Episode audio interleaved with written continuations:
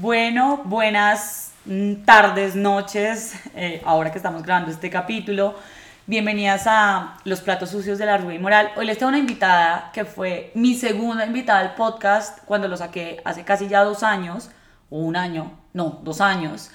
Eh, y vamos a volver a hablar de un tema que creo que las dos hemos cogido un poquito más de callo y es emprender, tirarse a los sueños. Mm, si no han escuchado el capítulo con Lalu, es literalmente el segundo que tenemos. Y Lalo estaba apenas empezando, había dejado su trabajo eh, de los sueños, de los sueños de la gente, eh, tirado y como que estaba empezando a ajustar ciertas cosas, estaba empezando a ver eh, cómo iban a funcionar pues todo y creo que ahora vamos a tener como cosas bastante interesantes que comentar. Entonces, pues bienvenida. Gracias, hola de nuevo. Sí, hace un año, hace un año lanzamos el capítulo pasado y como los callados repito, vuelvo a esta silla. Bueno, lo primero, y es que creo que esto va a ser, si algo súper motivacional y que después somos dos personas que seguimos aquí emprendiendo, pero yo quiero como, digamos, desdibujarle un poquito a la gente lo que piensa de emprender, porque muchísimas personas que se acercan a mí es como, yo quiero dejar mi trabajo de 7 a 7, quiero ser dueña de mi tiempo, quiero ser dueña de mi plata y quiero poder hacer lo que se me dé la gana.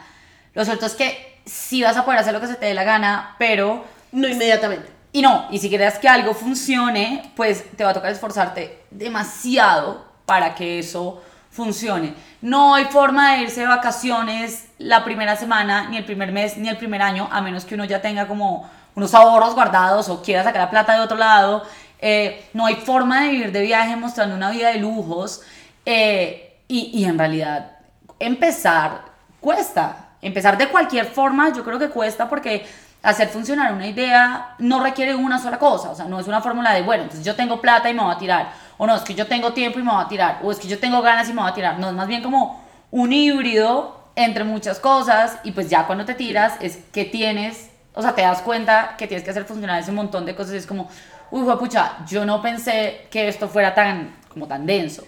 Yo creo que es, o sea, una, una pregunta que uno debía hacerse al principio es, ¿por qué estoy haciendo esto? O sea, ¿cuál es mi móvil? Únicamente dejar mi trabajo porque calculan si te dijeran que ser patinadora olímpica vas a ganar el triple en un año, entonces te mandarías a hacer eso. O sea, exactamente por qué lo estás haciendo porque dice porque no es suficientemente fuerte, vas a tirar la toalla mucho antes de lo que crees. Eh, no, y hay un pedazo de todo esto eh, del mundo de emprendedores que dicen como si trabajas en lo que amas, no vas a trabajar un solo día en la vida. Lo cierto es que uno se cansa, sea en el trabajo de sus sueños o en el trabajo de no sus sueños. Trabajo es trabajo. Y uno a veces esto realmente le sabe a puta mierda es como hay semanas y hay meses en el que uno dice como, uy, pucha, ¿cómo añoraría tener algo fijo y que yo supiera que me van a pasar un cheque a fin de mes? Un lugar donde ya era una incapacidad médica. o sea, un lugar donde yo diga, me voy de vacaciones y me tienes que pagar estos 15 días también. Eh, o un lugar donde uno pueda decir como, o porque a mí me pasa, dejo de trabajar a esta hora y no me importa y que mi jefe se me entienda, es como, eh, no, uno... Sí, puedes descansar, pero el negocio para. O sea, puedes parar, pero parando tú, para todo. Una de las cosas que yo más incluyo como este año, pues tener una relación a distancia, es llevarme mi maletica con las camisetas, con los buzos, entonces me toca tomar la foto allá, entonces me toca levantarme, oigan, yo me levanto a las 2, 3 de la mañana a seguir con mis clubes de lectura y mis talleres de escritura creativas desde París, porque pues mi trabajo todavía está anclado 100% a Colombia, estoy todo el día encerrada en un apartamento de 20 metros en París grabando contenido, eh, tomando fotos. Y es como que, claro, o sea, sí estoy allá, pero mi vida básicamente tiene que seguir funcionando en el trabajo porque si no trabajo no gano, no, no, me da ni para el café. Entonces, puede ser que creas que emprendiendo vas a trabajar en lo que amas y que trabajando en lo que amas no vas a trabajar realmente y lo que termina pasando es que a veces vas a odiar lo que creías amar. Y ese hobby va a dejar de ser un hobby y ahora es una responsabilidad y es un bebé que hay que alimentar. Y el bebé hay que alimentarlo cuando empiezas, además de tener responsabilidad de más personas que trabajan contigo, es, pues pucha, cada mes te toca sacarles el sueldo Y, y eso ya es una responsabilidad aún mayor. Es y como que- sale primero el sueldo de ellos que el de uno. O sí, sea, total. va primero ese. Y ahí es cuando uno dice como, bueno, es que no tengo opción de no pararme. O sea, tengo que mantener a todas estas personas que están confiando también en mi proyecto, que están confiando también en mi idea. Y a ver, a ver cómo hacemos esto funcionar. Entonces, como ese cuentico de voy a poder vivir de vacaciones y vivir muy relajado, oigan, es la falsedad más grande de la vida. Si ustedes quieren empezar a emprender porque es más fácil, en realidad no es más fácil y crecer tampoco es más fácil y supongo que en algún punto se volverá más fácil, no sé cuándo. Creo que ninguna de Pero siempre es más experimentando. fácil, siempre es más fácil. Lo que pasa es que como vamos creciendo, siempre va a haber una primera experiencia. O sea, las primeras experiencias no se acaban. Pero lo que hacías inicialmente se vuelve más fácil. No, eso sí, total, pero no siempre está buscando más y pues la idea no es que te vas a quedar en una cosa chiquita, sino que entonces tienes que empezar a reorganizar, tienes que empezar a invertir en otras cosas, tienes que empezar a tener producción de otras formas y, y eso sencillamente te va a tragar más tiempo, más plata y más gente, porque hay un punto en el que uno dice como, solo esta mierda No soy capaz. no me la banco más, o sea, no me da, no puedo.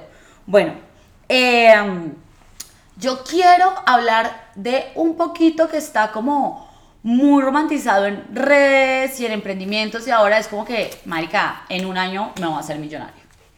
Yo no digo que no, seguramente hay uno en un millón que sí lo hizo de una forma bien adida. Eh, no es tan fácil.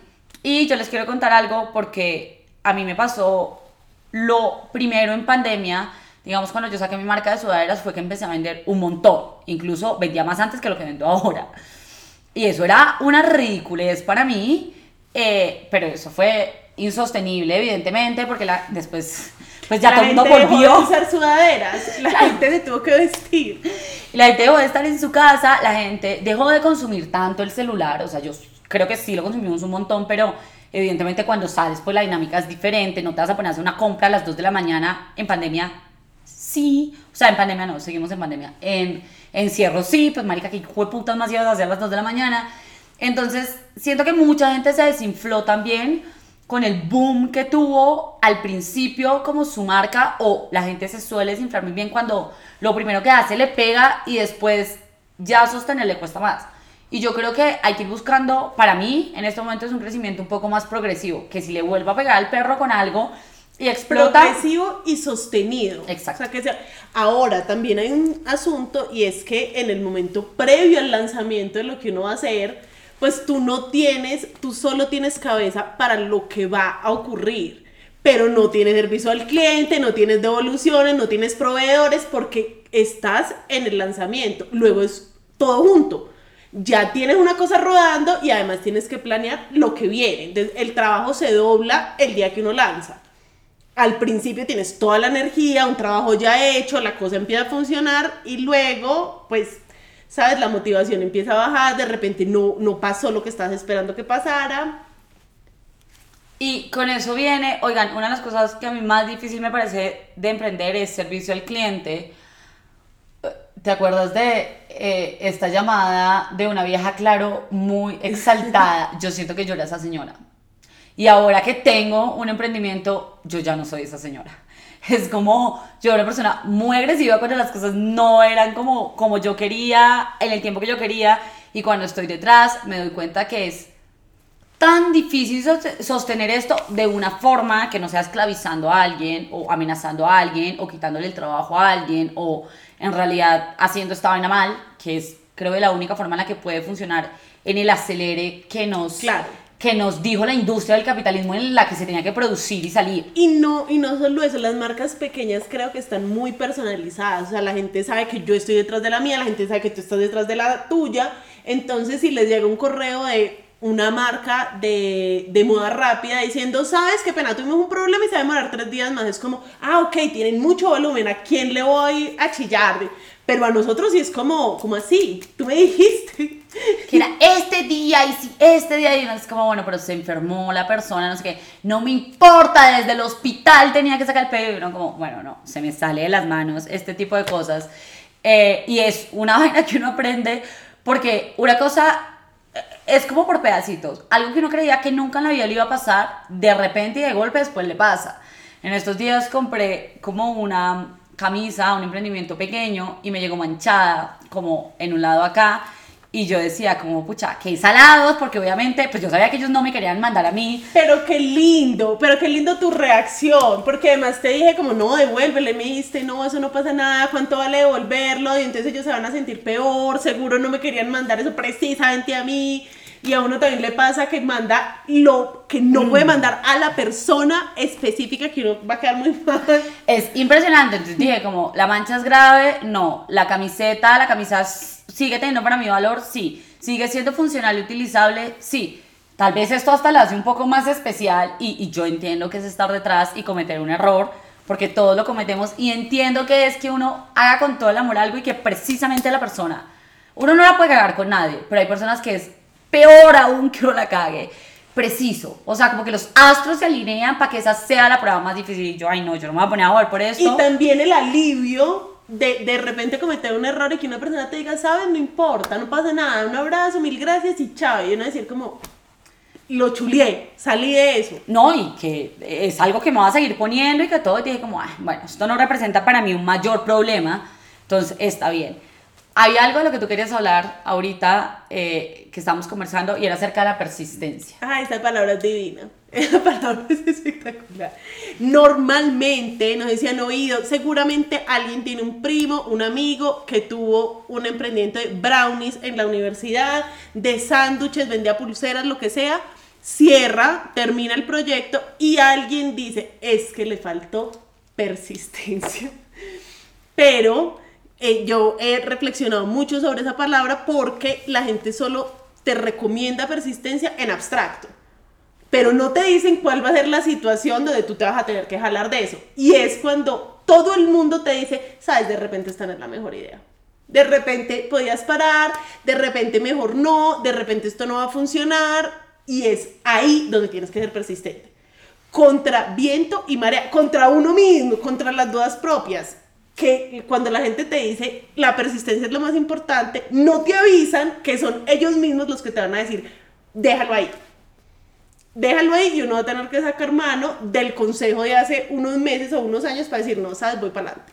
Yo siento que yo he tenido más esperanza como incluso en los podcasts y esto de gente como que X, que en, en, en realidad ya no, pero al principio sí era como, ¿qué coño estás haciendo por tu vida? Es como por favor, busca cualquier otra opción menos esto, además te estás avergonzando a ti misma. Pero, pero me pasó en un conversatorio con otras mujeres emprendedoras y alguna de ellas me decía, sabes, es que siento que nadie cree en mí. Y le dije, sientes que nadie cree en ti, porque en efecto nadie cree en ti.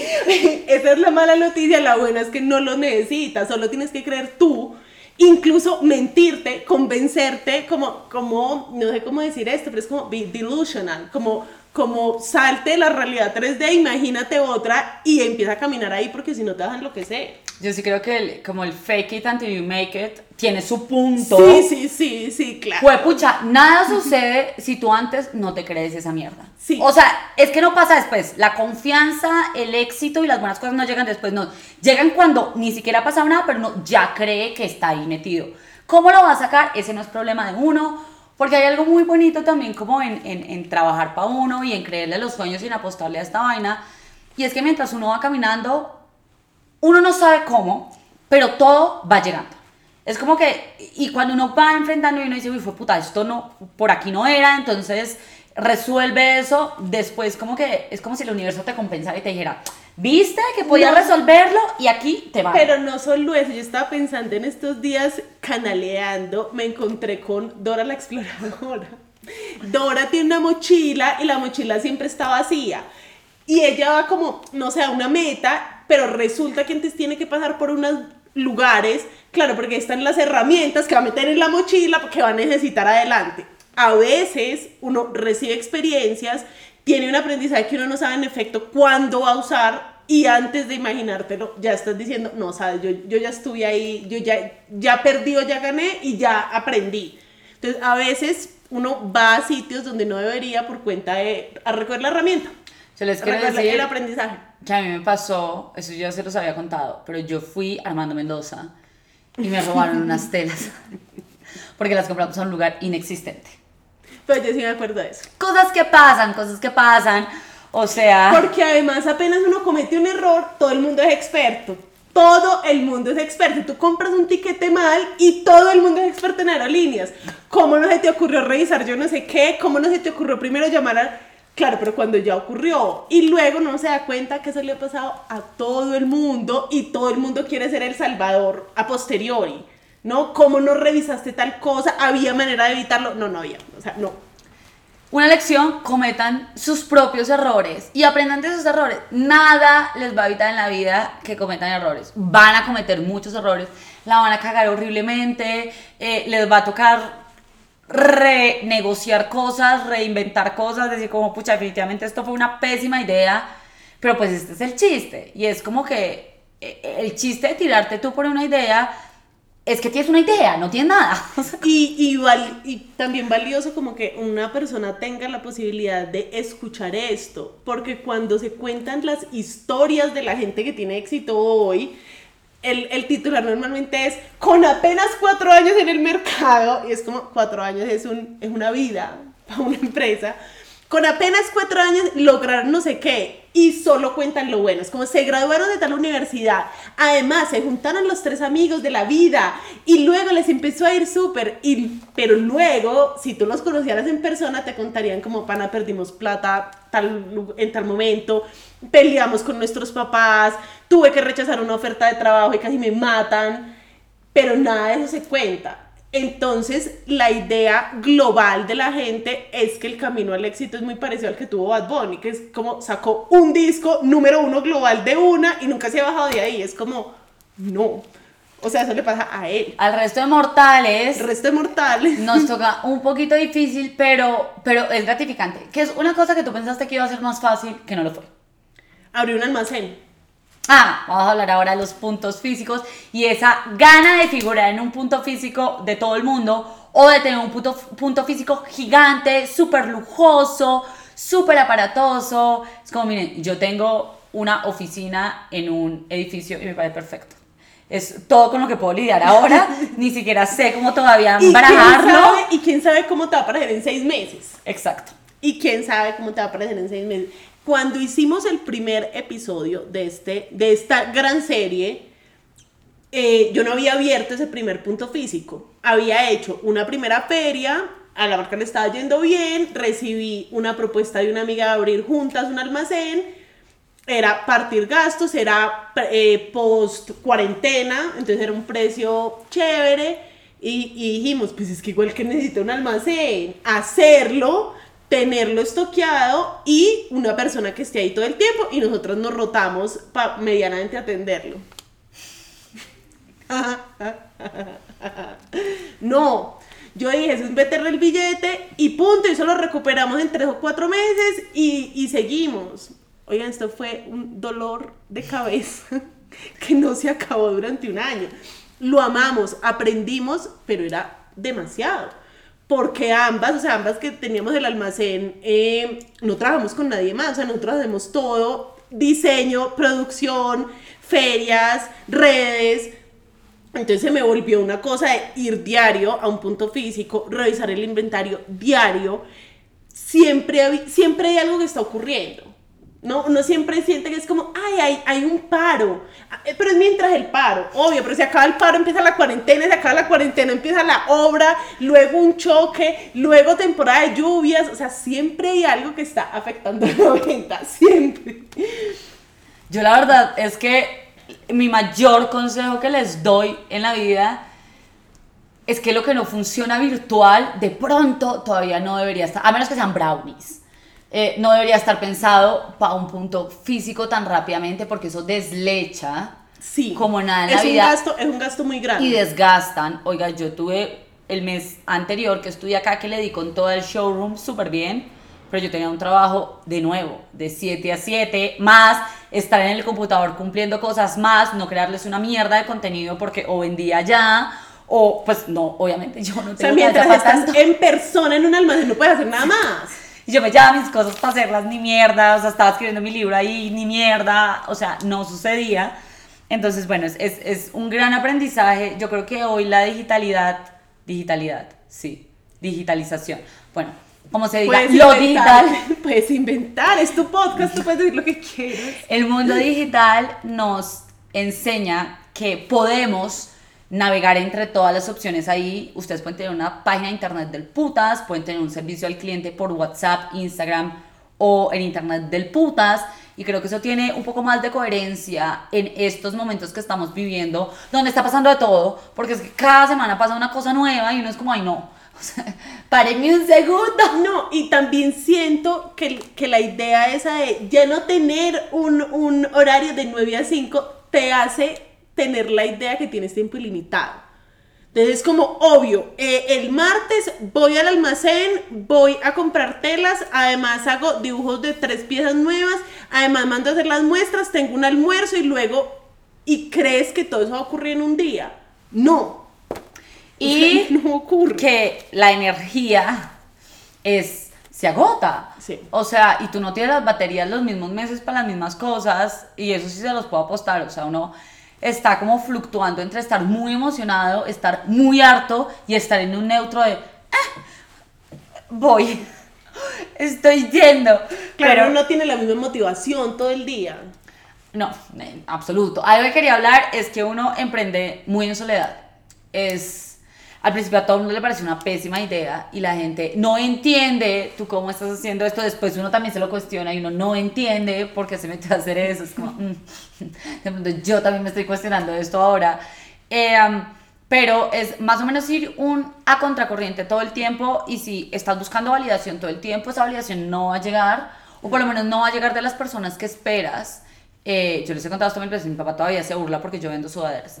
Y O es- no entiende siquiera no, qué haces. pero entiendo, esa validación jamás en la vida va a llegar. mm, Porque él espera otra cosa de mí, siempre la va a esperar. Eh, y, y- y creo que con eso pasa con, con, con todo el mundo. O sea, hay un punto en el que uno dice, como, marica, ni siquiera quiero hablar de esto. Porque uno me estoy volviendo la vieja mamona que está intentando suceder una idea y que todo lo está organizando alrededor de eso. Y dos, en realidad la gente ni siquiera entiende por qué. Ni siquiera entre nosotros, o sea, ni siquiera Sí. entre la gente que todos tenemos proyectos, porque además se desarrollan de manera muy distinta.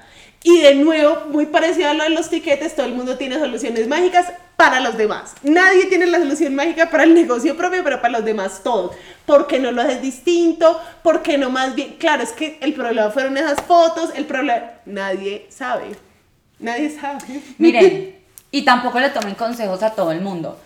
Eh, nosotros aquí les estamos más desdibujando lo que es emprender que dibujándoselo y me parece muy bien Sí. porque yo creo que uno tiene que ver más problemas que eh, eh, eh, buscarle las soluciones de otras personas cuando uno es capaz de ver cuáles son las cosas que necesita resolver uno mismo uno se mueve pero uno no se puede sentar a ponerle las mejoras de todo el mundo inmediatamente porque, marica, yo solamente me pongo a pensar donde yo me hubiera gastado un dineral en una producción de fotos que la he pensado hacer siempre cuando yo, mis, digamos, mi producto es súper fluctuante porque yo manejo hilos que ni siquiera los están produciendo. Yo no sé ni qué colores llegan ni qué cosas sí puedo hacer. O sea, yo saco una producción pequeña y no sé si la voy a poder volver a sacar. Entonces una foto muy costosa se podría elevar el precio de 5 o 6 piezas, que es lo que hay. Y, y que la gente también cree que, que es que en un emprendimiento se paga la tela y ya está. No. Y es como, mis amores, la persona que a ustedes les atiende, eh, la persona que a ustedes les empaca, eh, la persona que lo hace, la fotico que ustedes están pidiendo con la modelo incluyente de todas las tallas, con la cosa, eso es un dineral para una marca chiquita, pues por eso uno termina haciendo las fotos o con las amigas o uno mismo. Es como, hijo, pucha, miremos a ver cómo hacemos esto.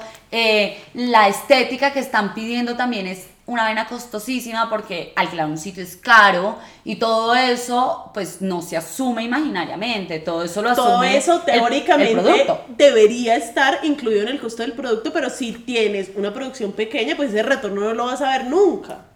Entonces yo lo que les digo es vayan piano piano haciendo las cosas y, y- y miren de pronto la lógica de lo que tienen. Yo les digo, marica, yo no puedo sacar 53 buzos verde limón. Que yo le tome una foto de 2 millones de pesos a ese verde limón no tiene ningún sentido. Ninguno. O sea, no hay pa' qué, no, no, también si es una vaina como muy desacelerada como de artesanías, gastar en un billetal no, nunca va a poder hacer esa producción, Es decir, eh, eh, es muy fácil como, como para tener la cuenta clara. Si una foto costara 100 mil pesos, que no cuesta eso, cuesta mucho más, pero si costara 100 mil pesos y tuvieras 10 piezas de esas que aparecen en esa foto, resulta que cada pieza tendría de costo solo de la foto 10 mil pesos. Que eso ya es un billete, que es un billete de costo.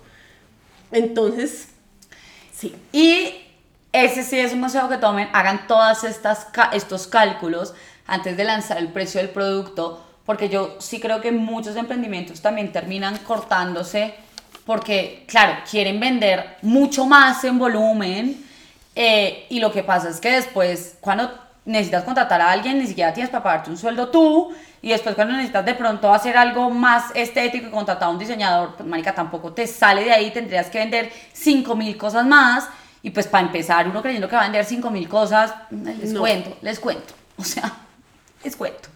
Eh, bueno, y la última cosa con la que quiero cerrar es una frase que también dijiste, rechazar el regalo porque no estaba, no estaba en el empaque que querías. Bueno, de, todo, de todas las cositas como hartas que hemos hablado hoy, hay una que es divina y es que uno está en un camino que no sabe propiamente para dónde va gracias a la vida.